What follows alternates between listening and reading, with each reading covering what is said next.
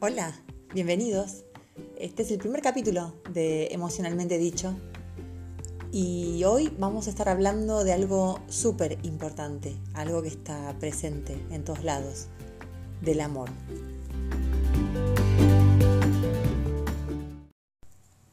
Tenía que elegir un tema para empezar para el primer capítulo de este mundo que estoy, eh, que estoy explorando, que es nuevo para mí. Y quería que fuera algo interesante, algo que mm, cualquier persona lo pudiera escuchar y sintiera algún punto de conexión. Y armando la lista de todo lo que me gustaría tratar en los diferentes capítulos, entre ellos obviamente que estaba el amor, no podía faltar. Y decidí que era el capítulo número uno, porque si no fuera porque amo lo que hago, no estaría en este momento haciendo esto. Porque si el amor no fuera lo que me mueve todos los días, ni se me hubiera ocurrido estar en esta locura de grabar un podcast. Y mm, para empezar a hablar del amor, siempre me pasa lo mismo. Cada vez que hablamos del amor, no sé por qué, pero siempre nos lleva a el primer pensamiento que se nos viene a la cabeza es del amor de pareja.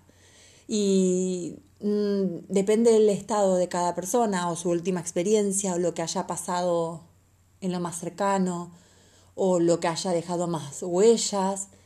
Eh, cada uno está pensando en algún amor de pareja.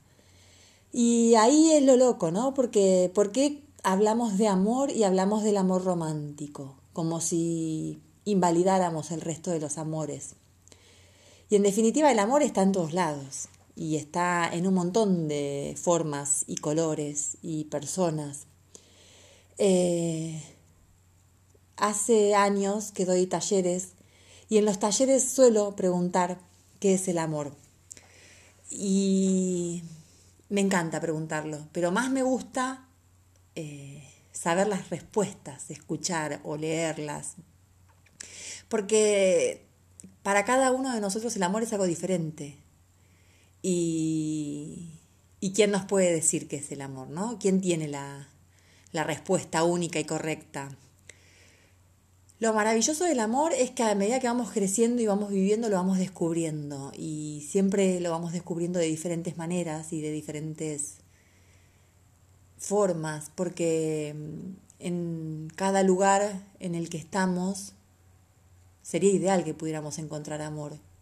Y vuelvo a repetir, tenemos que abrir nuestra cabeza para que la palabra amor no sea el amor romántico de pareja.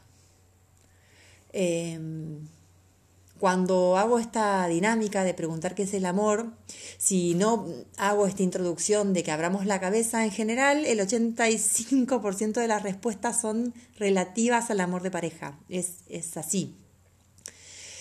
Y en ese 85% encontramos un montón de puntos en común.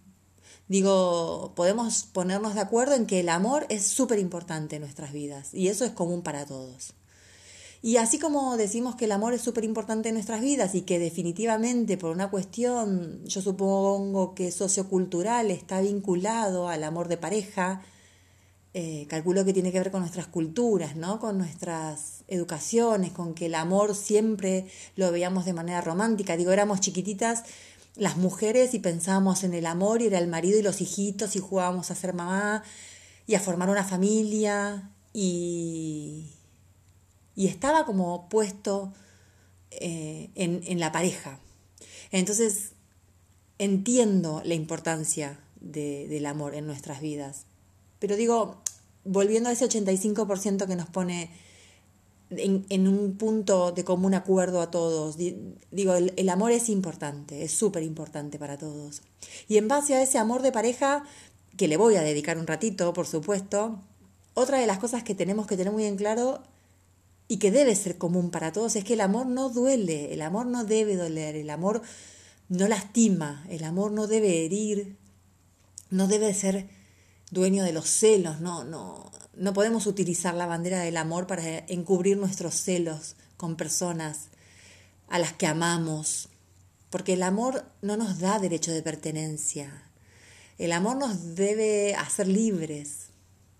Eh, esa frase de yo te necesito para vivir porque yo te amo. No está bien, no está bueno. Yo necesito el aire para vivir, como necesito que mi corazón bombee sangre y que mi cerebro funcione. Eso es necesidad absoluta para vivir.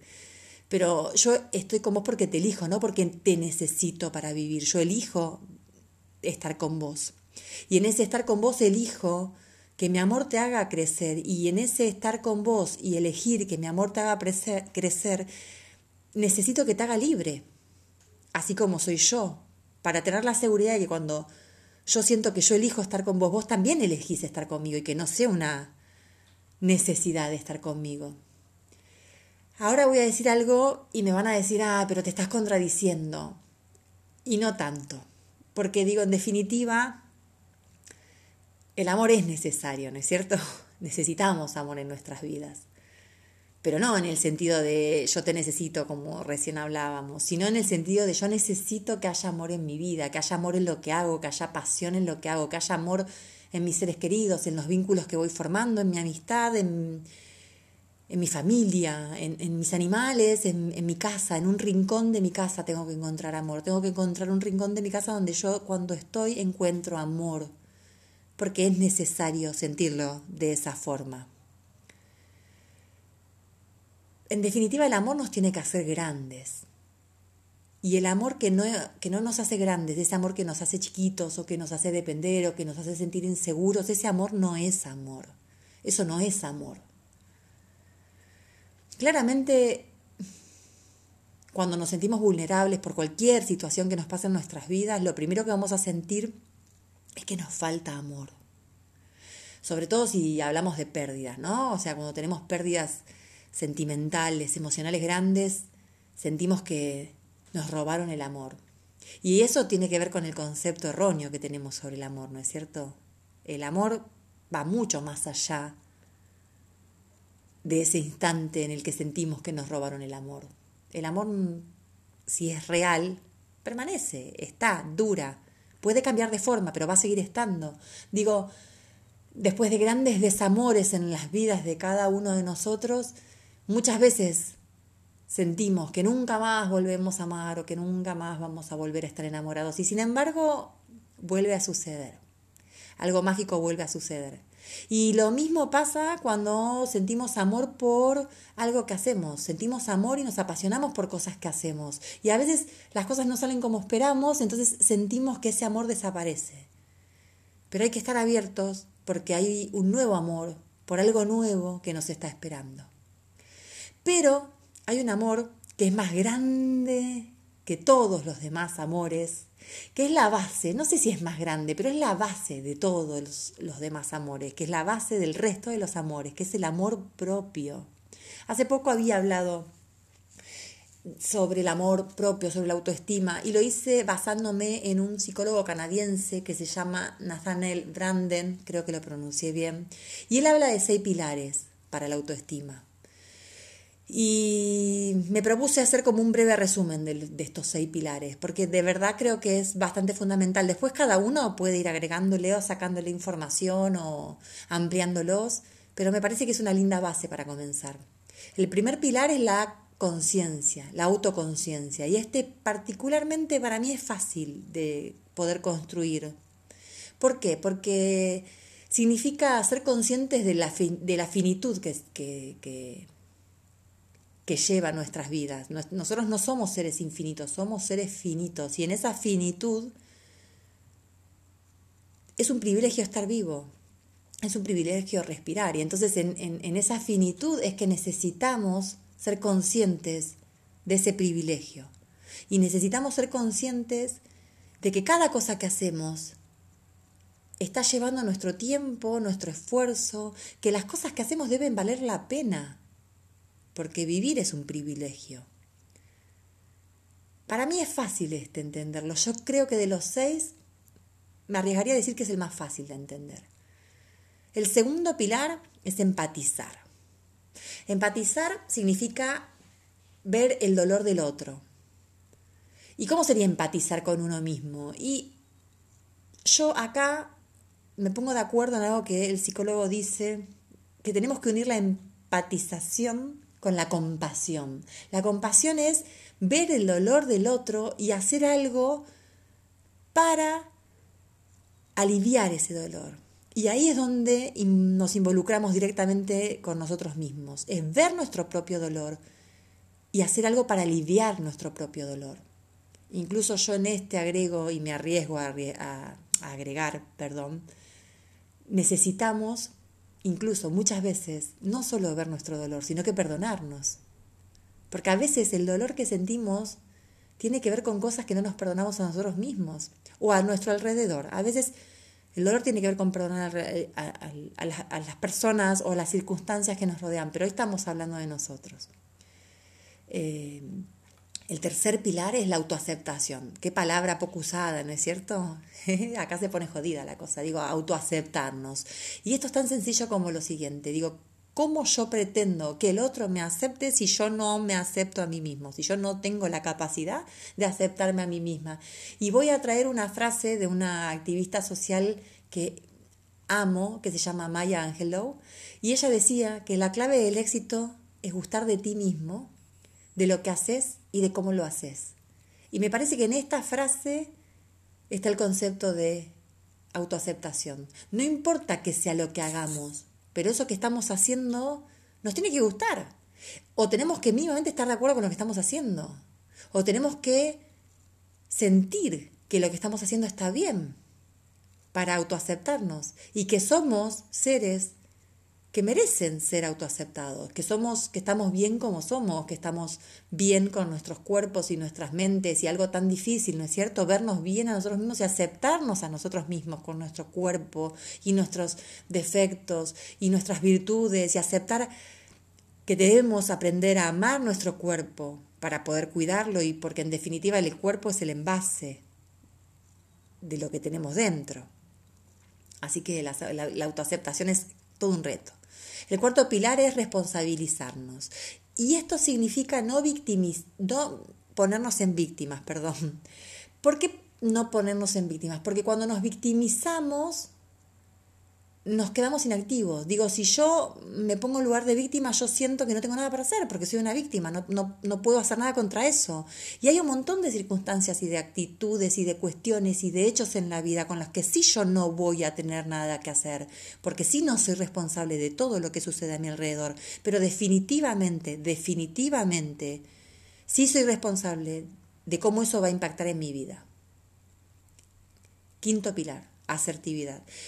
Y esto es una palabra que también es muy difícil de escuchar porque realmente se escucha poco. Ahora por ahí se escucha un poco más con esto de la educación emocional y tiene que ver con esto de aprender a decir que no, aprender a poner en palabras lo que nos pasa, a decirlo de una manera correcta para que el otro pueda llegar a escuchar qué es lo que nos pasa. Digo, darle el lugar a cada cosa y ponerla en palabras. Y si es necesario ponerla en palabras para el afuera y si no, simplemente ponerla en palabras en mi cabeza para poder acomodarlo. De esto vamos a hablar en algún capítulo entero. Sexto pilar y fundamental, es algo que siempre digo, es este es el pilar de tener proyectos y tener sueños y buscar que siempre haya algo que me motive, que me lleve más adelante, que me entusiasme a seguir. En este pilar es necesario aclarar que cuando yo sueño o proyecto algo, yo tengo que hacerlo sobre la base de la expectativa de lo que quiero que suceda. O sea, yo voy a proyectar o voy a soñar sobre la base de un éxito que quiero tener, pero que no necesariamente tal vez suceda. Entonces sí es necesario que yo proyecte sobre la base del éxito que quiero lograr, pero sabiendo que a lo mejor existan circunstancias que me hagan cambiar el rumbo, que tengo que aprender a recalcular pero es necesario tener proyectos y sueños que nos motiven, que todas las mañanas nos den un motivo para seguir. Y ese sueño puede ser simplemente algo a corto plazo, algo a, largo plazo, algo profundo, algo corto. Debe ser algo que a mí me motive a seguir. ¿Por qué? Porque nadie me va a decir a mí qué es lo que yo puedo soñar. Yo puedo soñar simplemente tener una huerta en mi jardín para el año que viene, o puedo soñar aprender a cocinar para este fin de semana. Y cuando ese sueño lo logro, o lo recalculo y lo reformulo, tengo que tener otro nuevo sueño. Pero siempre tengo que tener algo que a mí me esté entusiasmando a seguir. Eh, ¿Se acuerdan que yo dije que suelo preguntar en los talleres qué es el amor? Eh, y en general sobre el amor propio hay muchísimo para hablar, pero también estaría bueno que cada uno empiece a investigarse a uno mismo qué es lo que pasa.